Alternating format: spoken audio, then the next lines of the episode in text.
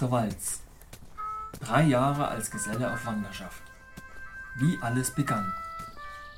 Eine Reiseerzählung von Andreas Köhler. Gelesen vom Autor.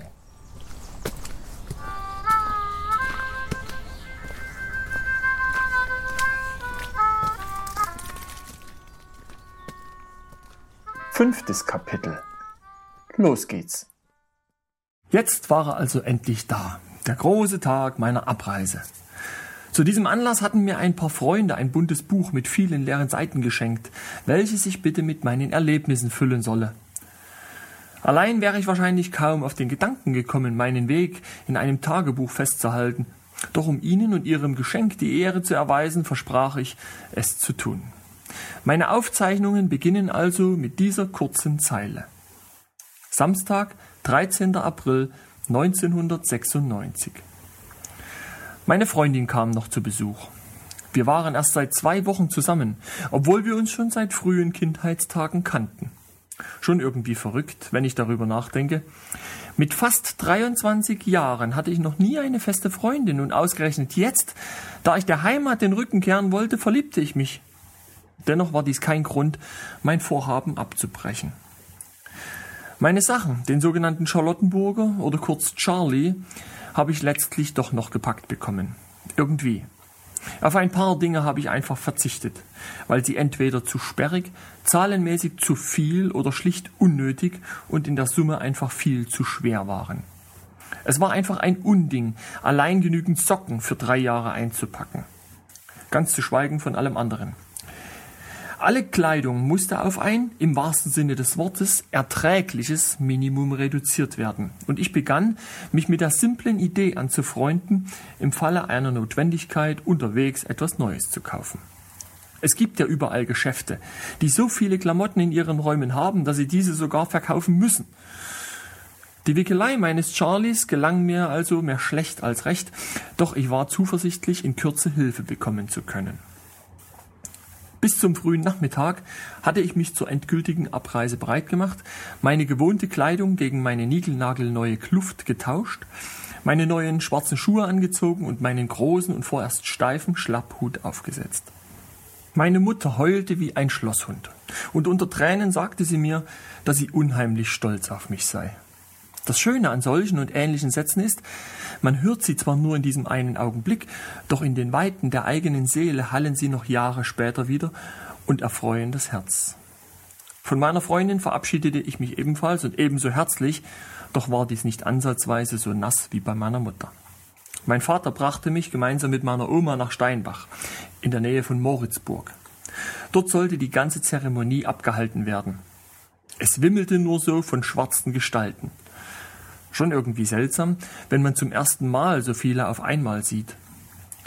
Da mein Vater und der ganze Rest der Familie am Abend zur angesagten Party nochmals bei mir sein wollten, meiner Oma dies allerdings denn doch zu viel war, verabschiedete ich mich vor Ort ganz herzlich von ihr. Es war das letzte Mal, dass ich sie sah. Die Kneipe in Steinbach war gerammelt voll. Trotzdem alles Licht an der Decke leuchtete, wirkte der Raum ob der vielen Gesellen dunkel. Mit ihren schwarzen Jackets, Hosen und Hüten absorbierten sie einfach alle Helligkeit. Wie viele es waren, kann ich heute gar nicht mehr sagen. Doch es waren viele.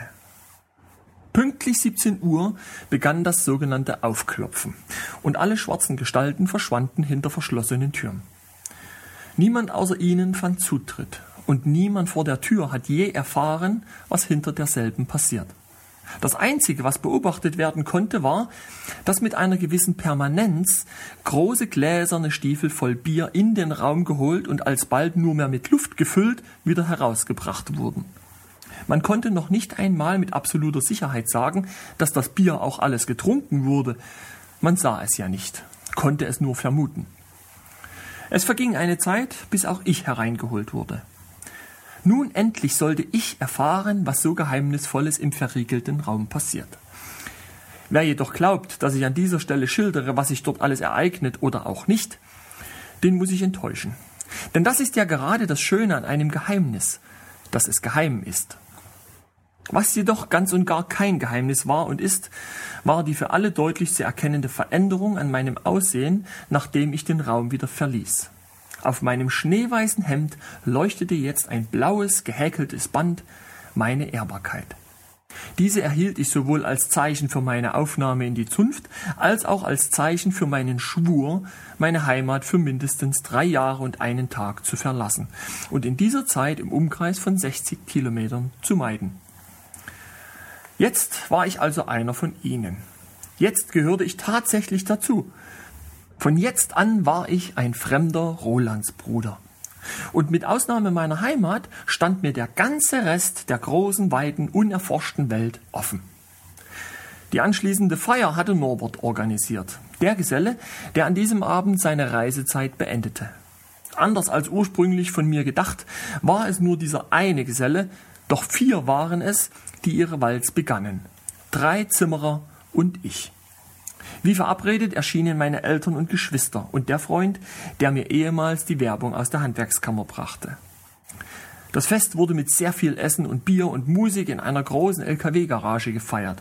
Die Gesellen setzten sich auf langen Bänken gegenüber, sangen lustige Lieder und klatschten sich dabei im Takt und gegenseitig in die Hände. Noch konnte ich damit gar nichts anfangen, doch so viel stand schon mal fest. Ich befand mich in einer komplett neuen Welt, einem Paralleluniversum. Kurz vor Mitternacht verabschiedete ich mich dann von meiner Familie und ließ die einzigen mir bekannten Gesichter nach Hause fahren. Danach fühlte ich mich eigenartig allein, inmitten dieser großen Zahl von Menschen. Für Momente kämpfte ich gegen aufsteigende Tränen an und gewann. Ich wollte auf keinen Fall weinen, auf gar keinen Fall. Und hier schon gleich gar nicht. Im weiteren Verlauf des Festes lernte ich den fremden Dachdeckergesellen Miron kennen. Ich selbst hatte mir schon Gedanken gemacht, wie ich meine Reise wohl beginne, doch das war unnütz, denn die anderen Gesellen organisierten das für mich. Schließlich wird am Anfang niemand sich selbst überlassen. So ließ sich Miron dazu überreden, mich am Anfang zu begleiten, mich mit dem Alltag auf der Walz vertraut zu machen. Eines der Hauptargumente war, dass wir beide vom selben Fach waren. Ein Dachdecker war auf der Party, der selbst nichts zur Zunft gehörte, doch bei dem schon einige der Gesellen gearbeitet hatten und der von daher und ganz offensichtlich gut bekannt war. Sein Name war Bernd, doch er wurde nur Krauter genannt. Wie ich später erfuhr, entstammt der Begriff Krauter dem Rottwelsch und bedeutet nichts anderes als Inhaber eines Handwerksbetriebes, der sogenannten Krauterei. Im Rausch des Abends kam es dazu, dass man ihm auf die traditionelle, mir erspart gebliebene Weise ein Ohrloch machte. Er wurde kurzerhand mit einem Ohrläppchen an die Tischplatte genagelt. Und das ging wirklich schnell, nicht wie bei mir. Auch verfärbte sich sein Gesicht kein bisschen. Ich trug inzwischen einen ganzen Ohrhänger, eine verschnörkelte Spielerei mit Handwerkswappen. Diesen gab ich her, sein neues Ohrloch zu schmücken und vereinbarte mit ihm, innerhalb der kommenden 14 Tage in seiner Firma aufzutauchen, um einen adäquaten Ersatz zu bekommen. Er freute sich riesig darauf, da ich Dachdecker war. Die meisten Gesellen, die bisher zu ihm kamen, waren wohl Zimmerer. Miron war der allererste Reisende und bisher einzige Dachdecker, der über seine Schwelle trat, und daher ließ er sich auch dazu überreden, mich zu dieser Adresse zu bringen. Mir war zwar noch immer etwas flau im Magen, da ich mich ja nach wie vor nicht wirklich von zu Hause forttraute, auch wenn ich nun hier stand und geschworen hatte, eben dieses zu tun, doch nun hatte ich ja die Gewissheit, nicht allein zu sein, hatte jemanden, an den ich mich anhängen, an dem ich mich orientieren konnte. Wird schon irgendwie werden. Es dürfte so gegen halb drei in der Nacht gewesen sein, als ich mir einen Platz zum Schlafen suchte. Norbert hatte im hinteren Teil der Garage reichlich Stroh ausgelegt, wo sich die Gesellen aufs Ohr hauen konnten. Ich tat es ihnen gleich, legte meine Kluft aus und auf ihr meinen Schlafsack, kroch nur mehr in Unterwäsche hinein und steckte herrlich warm. Am kommenden Morgen also sollte meine Reise endgültig starten. Sollte ich den Bannkreis verlassen. Trotz aller innerer Widerstände und Unsicherheiten war für mich jedoch klar, es gibt nur ein Vorwärts, auf gar keinen Fall ein Zurück. Doch bis dahin hatte ich noch Zeit zu schlafen.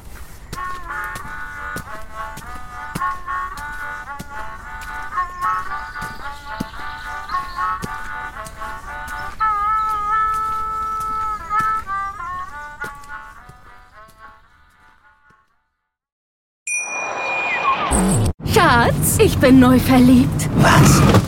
Drüben. Das ist er. Aber das ist ein Auto. Ja, eben. Mit ihm habe ich alles richtig gemacht. Wunschauto einfach kaufen, verkaufen oder leasen. Bei Autoscout24. Alles richtig gemacht.